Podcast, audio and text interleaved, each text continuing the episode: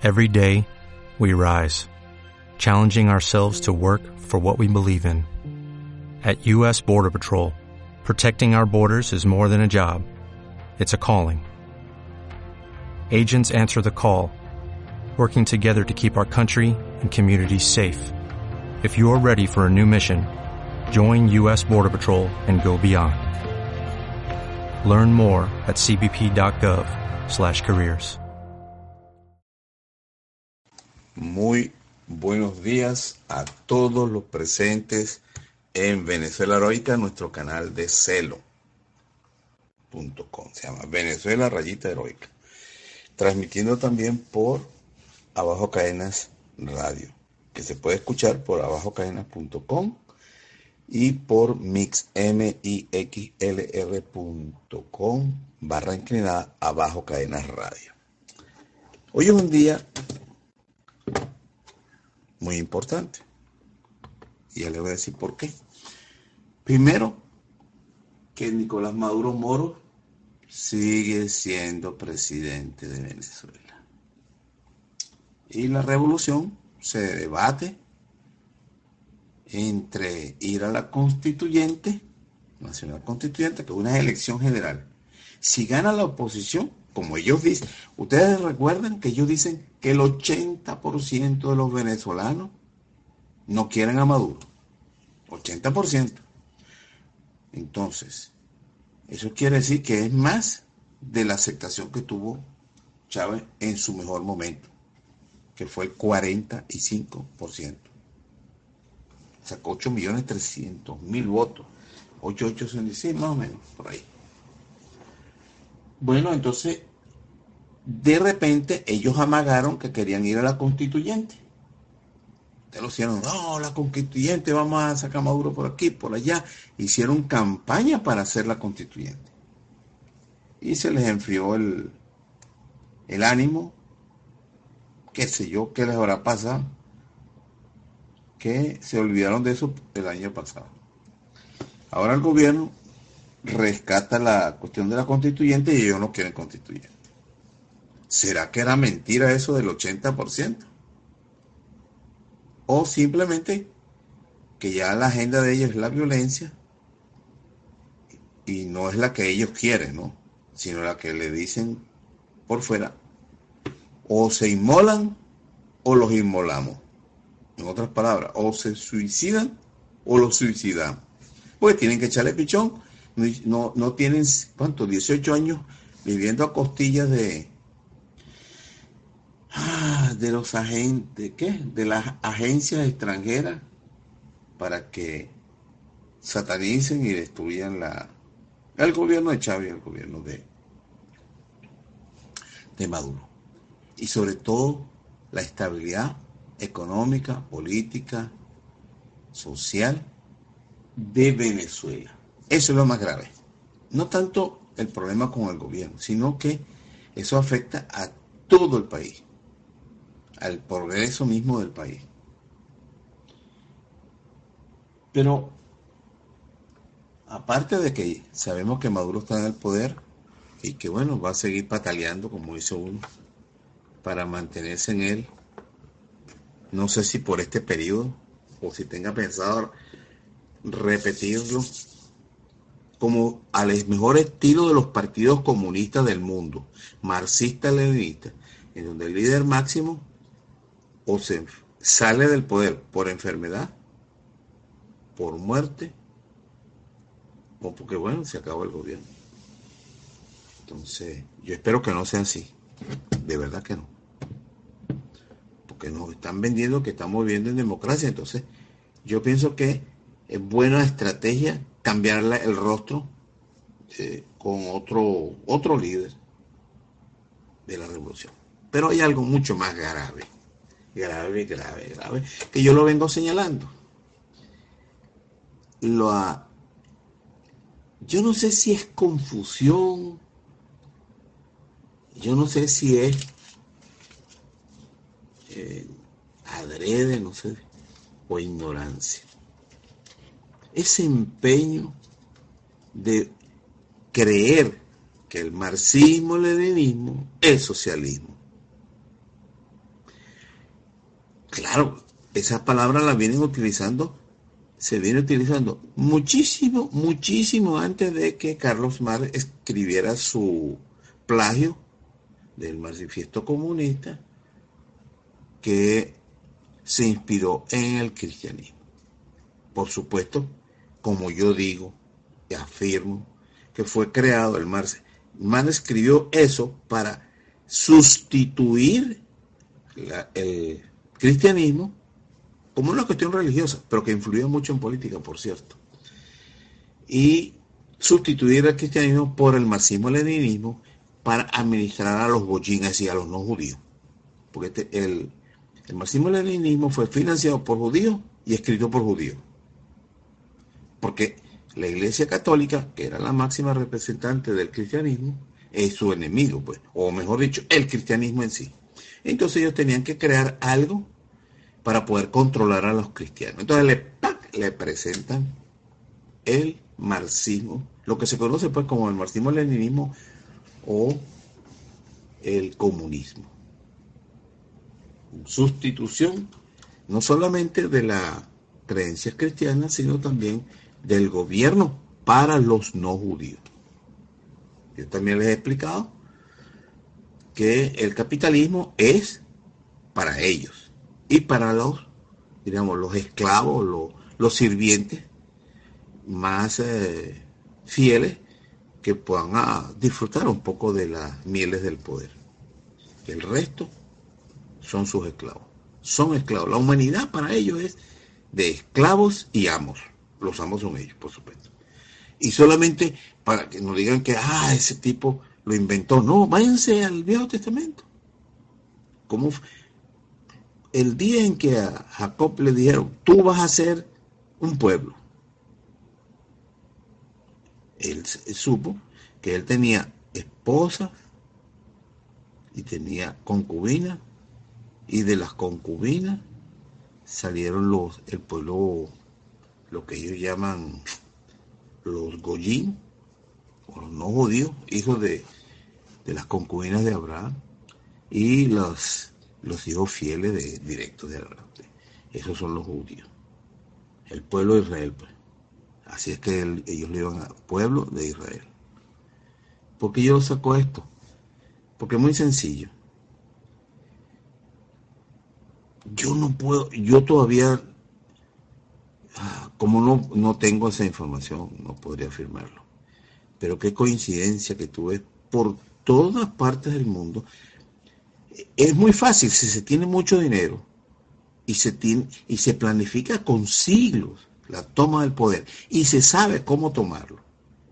Yo me remito a dónde lo aprendieron cuando José se va a Egipto y por medio de la propaganda logra atraer la atención del faraón y ganarse la confianza y después lo pone administrador de los bienes de la República o de, la, ¿qué? del imperio ese faraónico del, del rey ese. Bueno, y así se ve en todas partes. Entonces tú ves Cristina Lagarde y el anterior, el anterior, el anterior, que es el presidente del Fondo Monetario Internacional, judío. Los grandes operadores de la bolsa, judíos los bancos más importantes o más grandes del mundo, judíos. La Casa Rothschild, muy involucrado. Ve este, a Macri como, como si fuera un fiel perrito faldero. Antes estaba Cristina Kirchner. Volvamos aquí. El muchacho este, el, esposo de ella no era de origen judío, pero la Cristina sí. Bernie Sanders, eh, todo el presidente Trump, rodeado, es totalmente copado, la señora Merkel, el señor Sarkozy, y entonces después de Sarkozy, eh, ahorita el, el, que supuestamente va a ganar en Francia, el Dolón ese, canón, este, ¿cómo es que le dice? Bueno, ok, el que está representando a la banca esa sionista, eh, Goodman que está peleando con la señora Le Pen. Mire, fíjense, ustedes para que tú veas las que son las cosas. Están poniendo por todos lados que la comunidad judía internacional no quiere la Le Pen, porque es racista, un poco disparate, ¿no? Un escrito tengo por ahí, y bien sencillito, y sacan que entre las declaraciones de ella de que no quiere la doble nacionalidad, la va a eliminar en Francia si ella llega. O eres, o eres francés o no eres francés. Y entonces eso inmediatamente disparó las alarmas de la comunidad judía en, en Francia. Y entonces una cantidad de declaraciones. Y hay gente que la conoce que dice que ella es un tron. Un troll, tron. Porque Tron este, se vende como nacionalista norteamericano y resulta que está rodeado por puros judíos. Y los que están gobernando prácticamente es la hija que se, ya se hizo judía, y el, el nuero, que es como se dice el consejero principal de él, rodeado. El vicepresidente, bueno, eh, y las declaraciones mismas que da el mismo señor Trump. Y la señora Le Pen está casada con un judío. Y entonces la venden como el Trump, como el nacionalista de, de, Francia, cuando viene siendo lo mismo. Entonces tú ves esto, el mismo presidente que tenemos nosotros, Nicolás Maduro Moro. Ah, fíjense en la propaganda lo que hace. No, colombiano, colombiano, colombiano, colombiano, colombiano. Pero la misma comunidad judía de Curazao hizo un acto especial, tengo el video, donde le entregan al señor presidente su genealogía judía. Un acto especial. Y entonces él lo reconoce, muchas gracias, todo muy sencillo como cunchole. Esto que no se divulga mucho. Yo no sé, porque él se vende como cristiano. Eh, otro que se vendía como cristiano, que recuerdo, era el anterior eh, secretario de Estado de Estados Unidos, señor Kerry, casado con una judía, la señora Haynes, de los alimentos Haynes, él también es judío. Ah, él descubrió en la campaña electoral, concho, ¿verdad? Mi papá era judío. Y mi esposa, y todo, concho, qué cosa tan rara. Pero para que ustedes se vean la cuestión de cómo es el copamiento del poder. Por ejemplo, el señor Trump, cuando se casó con la señora, la primera esposa que tuvo, que tuvo sus hijos, tres grandes, los hijos pues que tiene fíjense lo que son las cosas. Él no, no estaría vinculado, de su papá ni nada de eso estaba vinculado con eso. Pero de repente sus hijos, todos sus hijos, todos sin excepción, casados con, con judíos. ¿No le parece raro eso? Que todos tuvieran el mismo gusto. O no sería el, eh, como se dice, el copamiento, ¿no? Como, como la, la casa A a los que posiblemente vayan a tener el poder. Bueno, esa es una suposición que yo hago de repente. Hasta el que está soltero está saliendo con, con una judía. No hay mujer de otra, de otra etnia o de religión para ellos. ¿Por qué? Pregunta, ¿no? ¿Cuál será el, el atractivo, pues, o, la forma en que logran atrapar eh, o introducirse en el poder? Es una suposición mía. Pero volvemos al punto que yo quería tocar, el esencial. A que no adivinen Qué día tan especial para el presidente de Venezuela, Nicolás Maduro, para él pronunciarse. Fíjense bien, voy a leer el artículo que salió.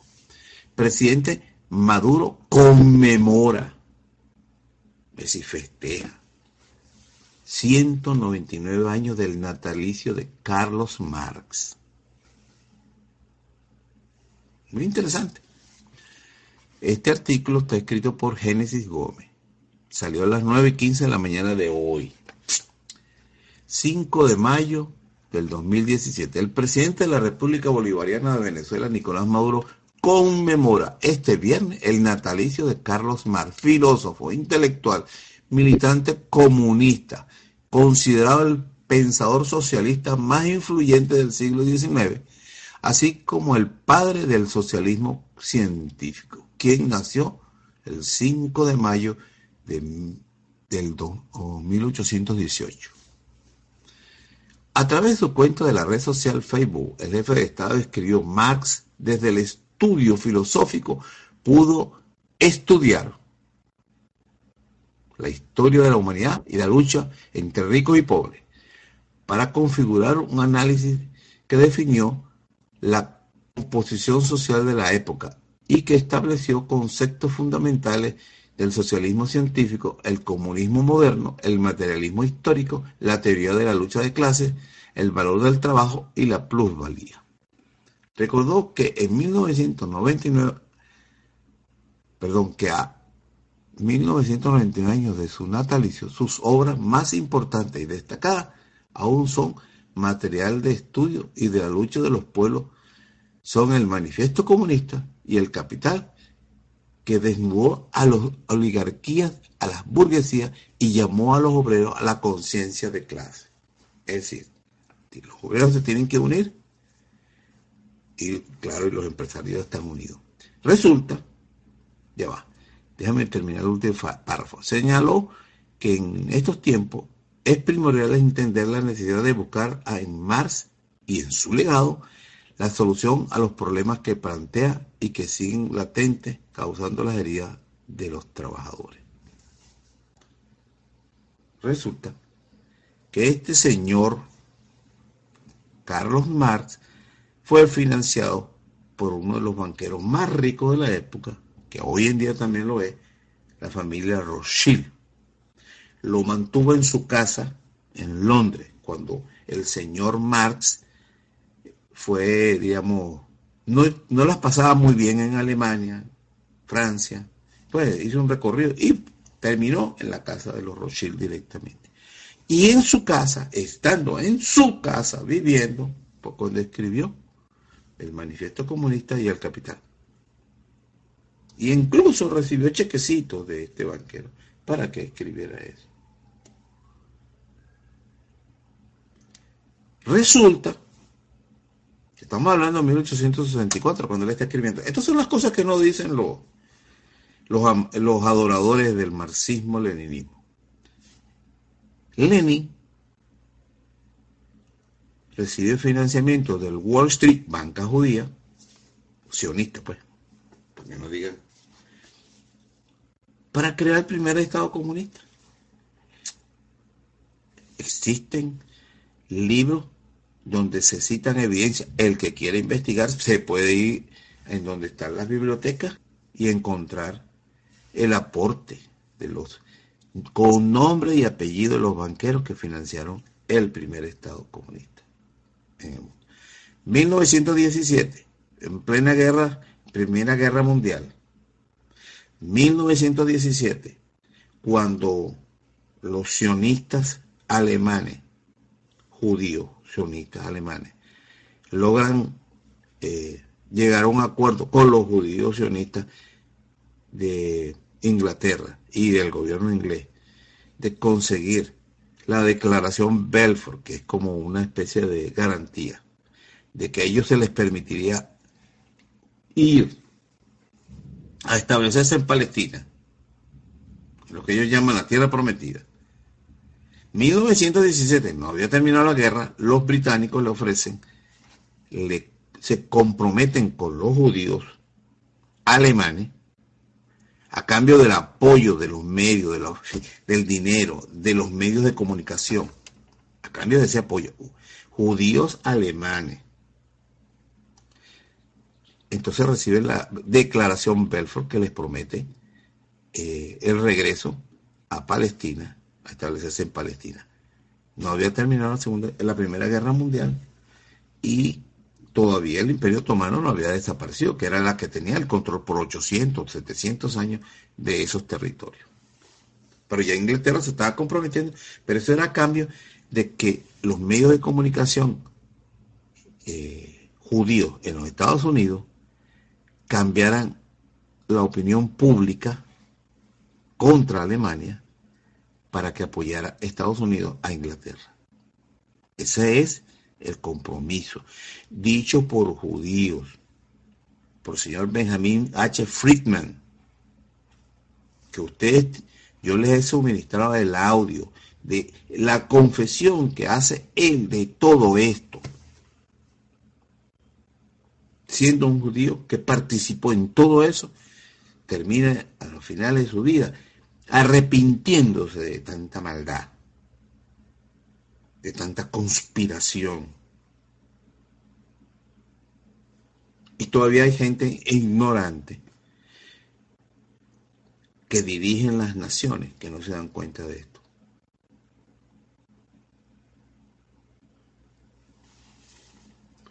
Bueno, el caso está en que ahí comienza la prensa en los Estados Unidos a satanizar a los alemanes. Primera Guerra Mundial, no existían los nazis.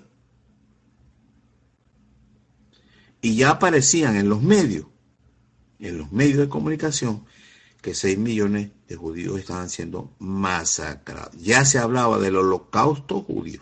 Tengo los videos donde están los diarios de la época. Está en la internet, todavía no lo han borrado, afortunadamente. Donde aparecen diarios donde hablaban de 6 millones de del holocausto judío en Europa. ¿Y ustedes saben dónde era que estaba ocurriendo el holocausto judío? En Rusia. ¿Quién gobernaba Rusia? Stalin. No. Todavía no estaba gobernando Stalin, ni Lenin. Ahí están los diarios de la época. Lo que pasa es que eso lo ocultan ya hablaban de 6 millones. Bueno, entonces como los 6 millones no les sirvieron para nada en aquella época, entonces se lo aplicaron a los alemanes. Y eso fue, comenzó, no exactamente al final de la guerra, eso comenzó por ahí por los años 50, cuando se dieron cuenta que tenían un filón allí y entonces crearon esa industria. Bueno, entonces vemos en Venezuela festejando el nacimiento de Carlos Marx. La revolución. Los revolucionarios del mundo recordarán a Carlos Marx al convertirse 199, al cumplirse, perdón, 199 años de su natalicio, el intelectual más importante de los últimos 200 años. De los últimos 200 años.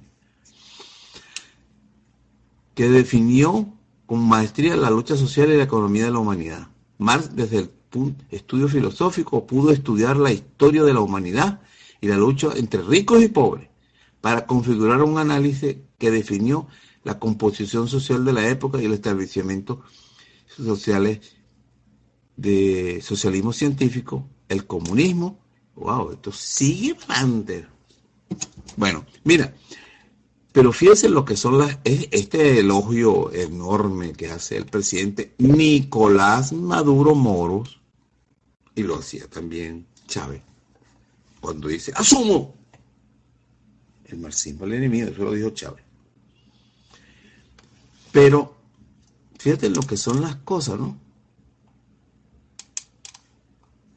Que entonces este caballero hace su, su mención y por la misma época, más o menos, está Abraham Lincoln, 1864, en plena guerra civil. Y adivinen, adivinen ustedes de qué se quejaba Abraham Lincoln. De que los banqueros, wow, banqueros, ¿con quién estarían asociados esos banqueros? ¿O de qué etnia serían? Se quejaba Abraham Lincoln que él no, eh, él no le temía tanto o no, no era tan poderosa los enemigos que tenía al frente, tratando de dividir la nación, que los banqueros que tenía detrás, cobrándole a la nación enorme, es decir, sacando el provecho, el máximo que podían de la guerra, para poder, eh, el norte pues poder, finalizar la guerra contra el sur. Entonces, Abraham Lincoln señala pues entre otras cositas, pues tengo por ahí algunos pensamientos de él, eh, decía que los banqueros eran uno de los peores enemigos que había. Entonces tuvo, se le ocurrió pues inventar que antes los bancos emitían los ellos mismos emitían su, su billete. Entonces decidió inventar el dinero de los Estados Unidos, la Reserva Federal, la primera intento de Reserva Federal de la nación de los Estados Unidos. Y empezó a emitir billetes del Estado para poder financiar la guerra. Bueno, ya ustedes saben cómo terminó. Es, ese experimento, eso se mantuvo después de 1864, se mantuvo ahí por un tiempo hasta que lograron arrebatarle a la nación de los Estados Unidos el control de la emisión de su dinero, del dinero de la nación, en 1900, 1913. Un añito antes de la declaración de la, de la, de la Primera Guerra Mundial. Poquitico antes. Adivinen qué tuvo que hacer Estados Unidos cuando entró la guerra. Pedirle prestado a la banca. Que tenía el control de la emisión de, de dinero. Se llama Reserva Federal para ese momento. ¿Cómo hacen ahora? La nación se endeuda con la Reserva Federal para que pueda emitir el dinero. Bueno, entonces nosotros en Venezuela, alabando la conspiración contra la libertad del ser humano. Ese es, la, ese es como se dice, el mensaje confuso, que lamentablemente se envía por ignorancia o porque piensan que los demás son ignorantes, entonces se pueden engañar. El, bueno, esto es más o menos lo que quería decirle. Y pronto veremos, por ejemplo, en 14 de, de junio, es fecha de natalicio de el Che Guevara. Ustedes verán también festejar el Che Guevara e ignorar el día anterior el natalicio del padre de la nacionalidad venezolana. Conchole, que por cierto tengo que decir algo al respecto de eso. José Antonio Páez nace el 13 de junio.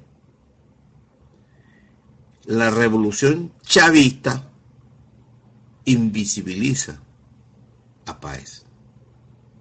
Al día siguiente la revolución checa magnifica la obra del Che Guevara.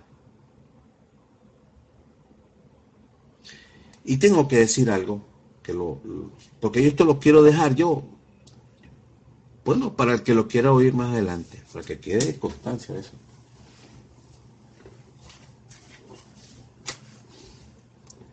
El,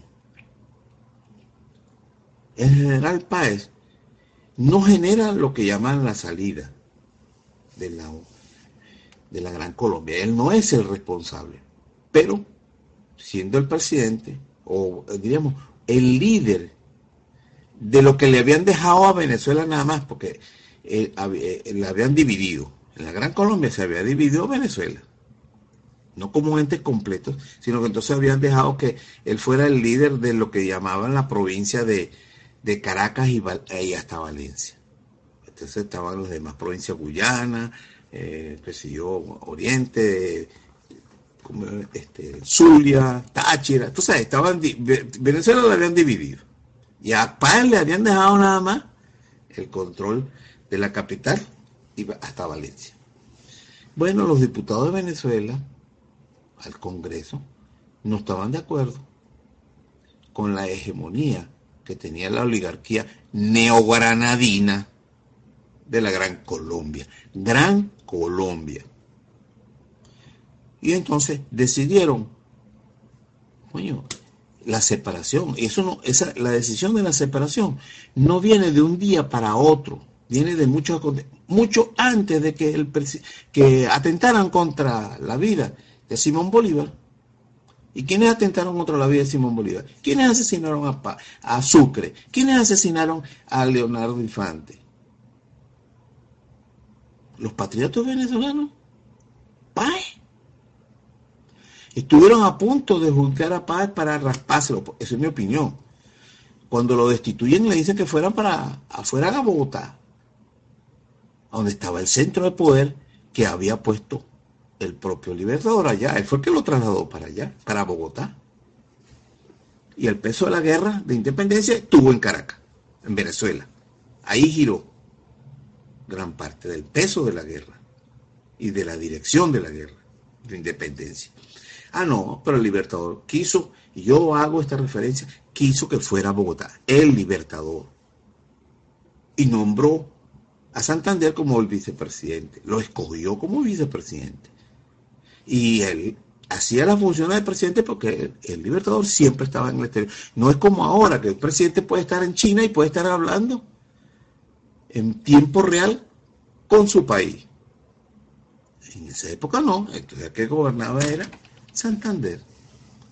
Y así hubo las conspiraciones que hubo. Y entonces le achaca a Páez que se separó. Bueno, yo le voy a decir algo. Que, no, que no, no, se lo había, no había hecho referencia en conjunto con esto. Resulta que el nombre de Colombia la trajo Francisco de Miranda. Francisco de Miranda trajo el nombre de Colombia como el nombre de lo que después se conoció como la Gran Colombia. Nosotros decimos la Gran Colombia, se llamaba era Colombia, para diferenciarla de la Colombia actual. Y fíjate lo que son las cosas. Francisco de Miranda trae el nombre de Colombia. El libertador crea la República de Colombia con tres naciones. Y cuando nos separamos, los bolsas, porque así lo digo, como venezolano tengo el derecho a hacerlo, los bolsas asumieron el nombre despectivo de Venezuela, porque en el nombre que nosotros asumimos de Venezuela es un nombre despectivo. El suela, la terminación suela es despectiva. Y nosotros no asumimos el nombre de la República de Colombia, que nos pertenecía a nosotros, porque fue un nombre que trajo un venezolano que se llamó Francisco de Miranda y que lo, eh, digamos, lo creó, creó una nación, otro venezolano que se llamó Simón Bolívar. Y nosotros no asumimos ese nombre, asumimos el nombre despectivo de Venezuela. Ese nombre sí es el que nosotros deberíamos cambiar. Bueno, ¿saben cuál fue el nombre que asumió Colombia cuando nos separamos de, la Gran Colombia, Cundinamarca, 1830. ¿Y sabes cuál, cuándo ellos asumen el nombre de Colombia? 1864, que lo adoptan. Es decir, se apropiaron de un nombre que no les pertenecía.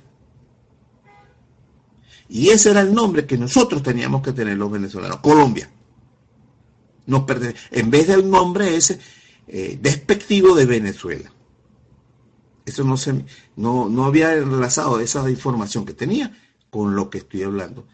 Entonces, eh, eso fue un error de la gente de Padre en aquella época. Nosotros teníamos el derecho de asumir ese nombre. Pues lo, lo inventó, lo trajo, lo creó un venezolano y lo impuso un venezolano. Y ese sí, eso nosotros deberíamos cambiarlo el nombre de Venezuela, eso sí deberíamos cambiar, porque es un nombre despectivo, como decir mujerzuela, hombrezuelo, tiranozuelo. Eso es Venezuela. Como también, lo he hecho en otras oportunidades, debemos cambiar la estrofa del himno nacional que dice el vil egoísmo otra vez triunfó debemos decir, el vil egoísmo nunca más triunfó. Porque cualquier estudiante de psicología sabe que eso va al subconsciente del venezolano cuando canta el himno nacional. Entonces acepta como algo normal que el vil egoísmo triunfe siempre. Quería hacer estas reflexiones por la alegría y la conmemoración, el beneplácito que tienen las autoridades venezolanas por Carlos Marx, que no, no le debemos nada, a pesar de que digan que este gobierno es socialista. Y voy a refrescar la memoria. Ese señor Carlos Marx, cuando se refería al libertador Simón Bolívar, padre de la patria, se refería en forma despectiva, miserable, hacia el libertador.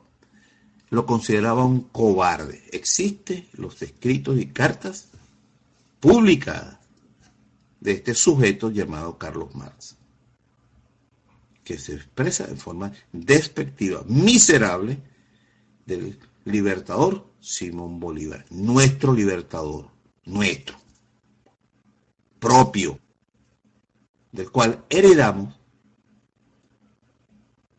la patria que tenemos los venezolanos. Entonces, hay quienes alaban, adoran, idolatran a Carlos Marx. Y, dice, y se dicen bolivarianos. Y lo hacen ignorando la historia. Tengo que decirlo, porque yo tengo que dejar constancia para la posteridad de que por lo lo he dicho, es, tener esa satisfacción. Y por eso lo digo, para no ocultar la realidad, la verdad, adulando a Carlos Marx, invisibilizando al que le debemos el ser libre de la oligarquía neogranadina, de que no estamos pisados como está el pueblo colombiano, o neogranadino,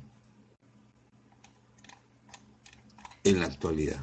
Esos miserables que gobiernan a, Colombia en este momento y que amenazan, que amenazan nuevamente la estabilidad política de los venezolanos.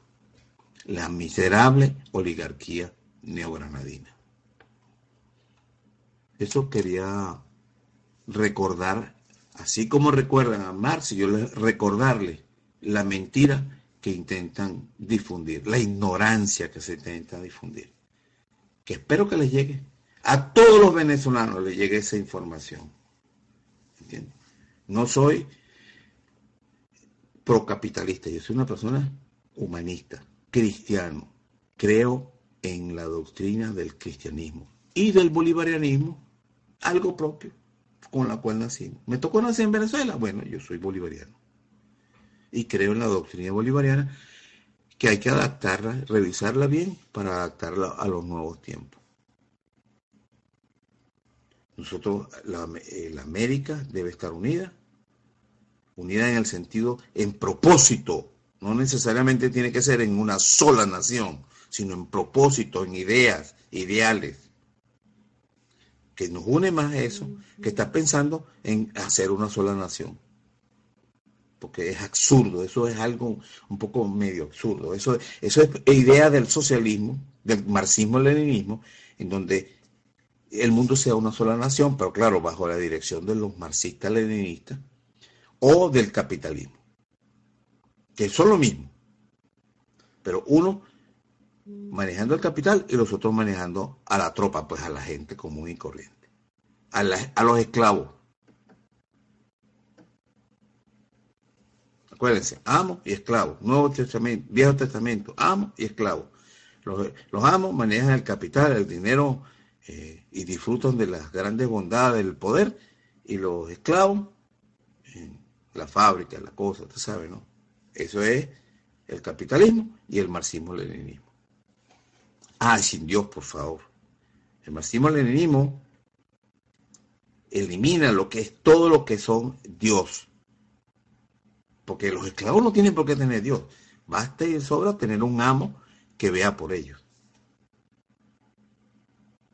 Entonces, imagínense la confusión. Ahora, los marxistas leninistas modernos son cristianos, bolivarianos y revolucionarios.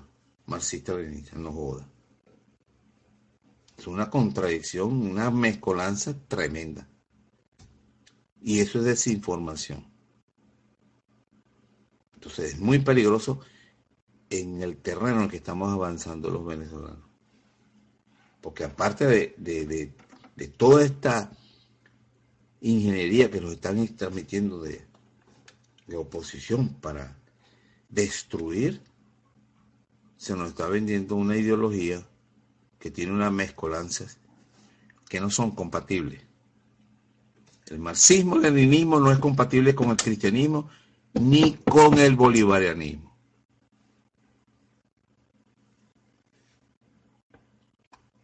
Bueno, vamos a, yo voy a continuar con la radio y quería dejar este mensaje en Venezuela Heroica. Se oyen opiniones. Todo el mundo tiene derecho a opinar lo que quiera. Cambia.